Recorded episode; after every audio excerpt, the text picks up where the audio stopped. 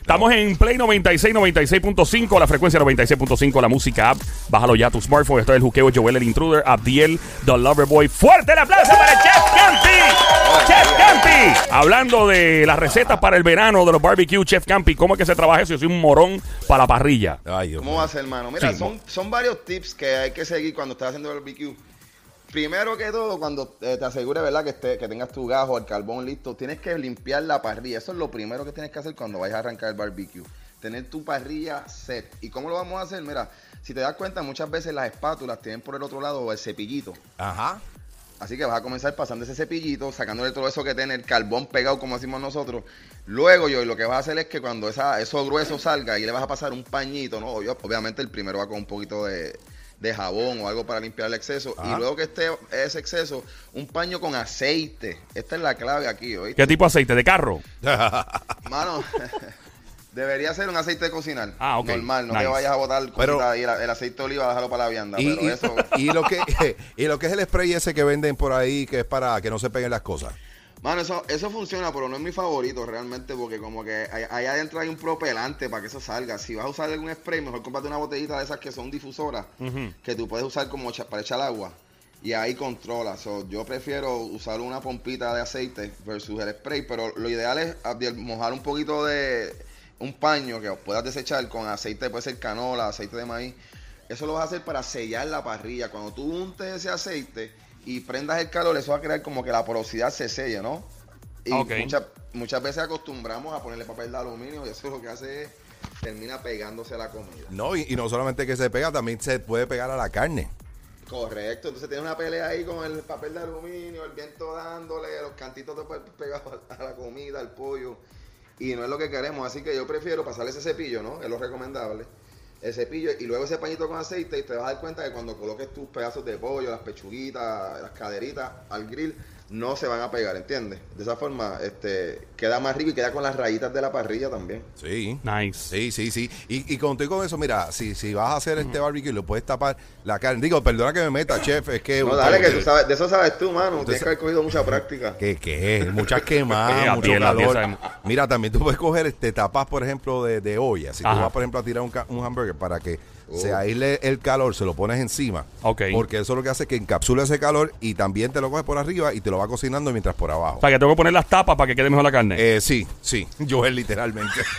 Para que selle. Para que quede bien sella. Mira, entonces que Chef Campi dijo algo muy interesante ahí, es la estética de la comida. Eh, la comida, eh, la presentación, y él es que él, él es chef y la presentación es muy importante. Sí. Eh, las rayas en ese, la... co- ese como si tú fueras a comerte a, tu marido y está todo, todo eso ahí a lo loco. Eh, sí, sí, exacto. Hay que mirar bien y hay que Está, limpiar el está área. más frondoso que el yunque. Sí. Mira, eh, so, una pregunta. Esa cuestión, la gente es bien exigente con que se vean las rayitas en la carne, en las pechugas. O sea, la gente es exigente con eso.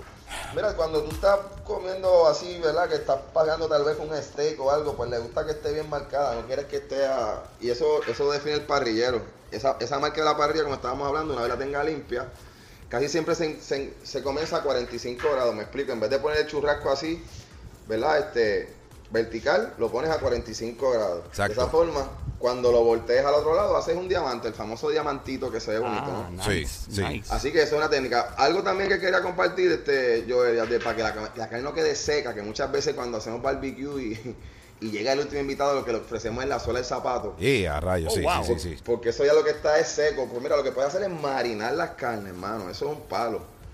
Y, y la palabra marinar viene del agua del mar, ¿no? Ok. Así que sígueme en Instagram. Déjame co- cortar aquí para que lo pongas también. En Instagram y Facebook voy a subir recetas. Chef Campis. Chef Campis. Sí, de un marinado. Oye, Abdiel, y la palabra marinado, como mencioné, del agua del mar, que Ok. por- al menos hay un poquito de agua de sal, ¿no? ¿Y Sí. qué hace eso? Cuando tú colocas, hoy en día, ¿no? No tienes que usar agua de mar, pero puede ser agua con limón, agua con un poquito de ajo, agua con un toquecito de sal. Hay gente que le añade eh, frutas al marinado, jugo de china. Y es un líquido. ¿Qué vas a hacer cuando tú colocas las pechuguitas en ese líquido, Joel? Al Sí. grill, pues entonces quedan más jugosas, ¿no? Que mucha gente lo que hace es que le tira adobo. Y cuando va para el grill, lo que, lo que retiran está un poco ya muy seco. Así que Sí. marinarla, aunque sea en agua, agua con limón, agua con vinagre, va a hacer que por dentro quede jugoso, ya sean este, los pinchitos unos churrascos, unas pechuguitas, unas caderas, unos muslitos. Así Bueno, y también, ¿verdad, chef? Se puede coger este eh, el adobo con que se utilizó para adobar o el sal o lo que sea, Sí. meterlo en, en agua y dejarlo ahí. Pero tampoco lo puedes dejar mucho rato porque después de o tres o cuatro horas, ¿verdad, chef? Eso, eso Sí, ya, es tienes otro- razón. ya otra cosa. Sí, sobre marinarlo. Yo, yo entiendo que ya de como 45 minutos a una hora es suficiente. Esa agua la debes de deshacer. Sí. Porque como estuvo el pollo ahí o demás, pues. y coge peste, es como si se, se estuviese este, pues, pudriendo, la verdad. Sí. Se- Oye, y todo esto también debes de hacerlo en, sobre hielo, ¿viste? Si estás en la playa o estás por ahí de camping, búscate una bolsita de hielo y coloca las carnes en hielo. Y si estás en tu gal, pues entonces lo vas a marinar en la nevera. Eso es clave para que. Una pregunta, eh, chef. eh, obviamente de esto sobra carne a veces y todo. ¿Cuántas veces usted recomienda eh, ca- recalentar la comida? O sea, ¿cuántas veces es too much? Mira, la, ya una vez, tú sabes, y, y no debes de tenerla más, más de una hora fuera de la nevera, o sea, sobró, esperas que bote el calor como uno dice, y eso rápido refrigera. Lo, lo- Claro. lo- Sí. lo- el manejo es que la temperatura caliente, ¿no? Claro. bacterias, y más nosotros en Puerto Rico.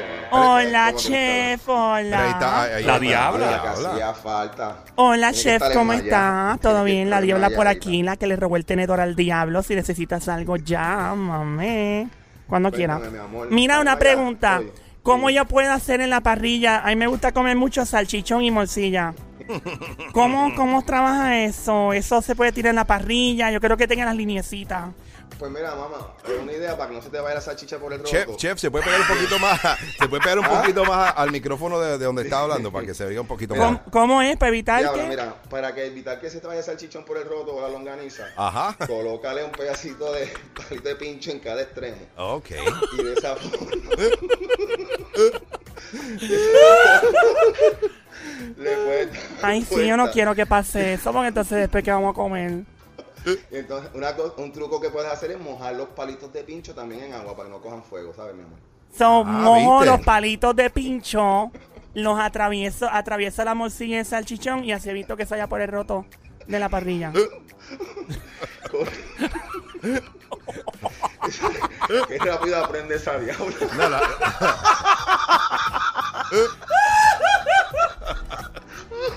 no, no, Pero ¿y de qué se ríen ustedes? Nada, diabla, Yo no nada. quiero que perder la comida, eso es caro. ¿Cuánto cuesta un salchichón? Bueno, Bueno. de buena calidad. De- depende de lo que tenga en el bolsillo. Y el salami, Está caro. ¿es, Todo es bueno caro, con mallita o que no tenga mallita? ¿Cuál es mejor? A mí me gusta el que no amarra. Sí, eso, eso me lo iba a decir. eh. Oye, diabla, tú no te has metido un salchichón del que, del que te amarra la lengua. Sí, ese me gusta y me gusta también con nervio. Ay, ay, ay, ay, ay. Eso, eso amarra la lengua, tú la sientes como amarrada, este diabla. Sí. Sí. Mira, eso es perfecto, Abdiel. Cuando estás haciendo barbecue y tengas la lengua amarrada, una buena, un, un buen ron punch. Uh, esa Oh, Mezcla buena. jugos que siempre tenemos eh, fresco. Aquí yo estoy viendo piña mucha por ahí que está la A mí me encanta la piña Sí. Sí. Pues mamá, mira, la muele, le echas un poquito de ron, obviamente tienes que montar y quitarle la corona y el corazón. La muele, le puedes añadir juguito de guayaba y juguito de manzana y con un poquito de ron haces un buen ron punch. Una pregunta, ¿qué, qué mezcla bien con una carne? Aparte de romponcho, o sea, que, que de verdad que tú lo sabores con la carne y, y- y no te dañe el sabor de la carne y que todo vaya bien. Pues siempre está el famoso pareo de, de no, carnes rojas con, con vinos tintos y pescados con vinos blancos, ya que como que son más sutiles, ¿no? Pero este, hoy en día si estás fijado cuando vas a supermercados hay tanta y tanta variedad de vino que es un mundo descubrirlo. Yo puedo Yo- mezclar el steak con mami. Steak con Mavi, diablo. No, Gracias, Diablo. No sé por- cómo que. Buena no- idea, no fíjate, pega. nunca lo había pensado. No, pero. Pudieras no. hacer una salsa de barbecue con Mavi, ¿sabes, Diabla? De verdad. Pues Fíjate. coges, coges la salsa de barbecue que tengas en tu hogar, buscas un toquecito de miel, le incorporas el Mavi y sería algo exótico. Y tú me darías un frasquito con tu salsa especial para llevármela para casa. Ah, no, pero tú lo que quieres, oye, que con lo suave, tú una glotoncita. Eh, pero me imagino que ella quiere echarle eso a la comida, ¿verdad? Con la visita y todo, ¿no? Claro. Impresionar y que le ponga el nombre así firmado con un Sharpie que diga Chef Camping. Gracias, sofri- Mira, Diabla, busca el sofrito que ya está por ahí. Eso es como llevarte el chef para tu casa. Yo traigo el adobo y tú pones salchichón. Oiga, chef, eso, Diabla. ¿dónde se puede comunicar la gente a través de sus redes sociales para que la gente vea todo lo que estamos hablando aquí? Para que si tiene dudas, te escriba ahí. Mira, 414-5990, tengo la Diabla bloqueada. Eh, Tiene la diabla la- bloqueada. la Tiene sí, bloqueada. me toqueaba, me toqueaba el Instagram. Pero Chef Campis en Instagram, Chef Campis en Facebook, ahí nos puedes preguntar cualquier cosita. y pedirnos este ideas, menos chavos prestados, estamos ahí. Este, voy a subir recetas de barbecue, Ah, así que es buena. pendiente. Es buena. Voy a acabar de subir ahora al Instagram, Chef Campi, así que siempre pendiente y ¡Fuerte el aplauso para el Chef Campi! ¡Que se oiga! Gracias, don Mario. Gracias, de chef. show, mano. Gracias, Chef. Un abrazo. Así que Adiós, cocinar, nos vemos papi. pronto. Espero tu Un abrazo, salsita. Ya déjalo quieto. Ya lo ya.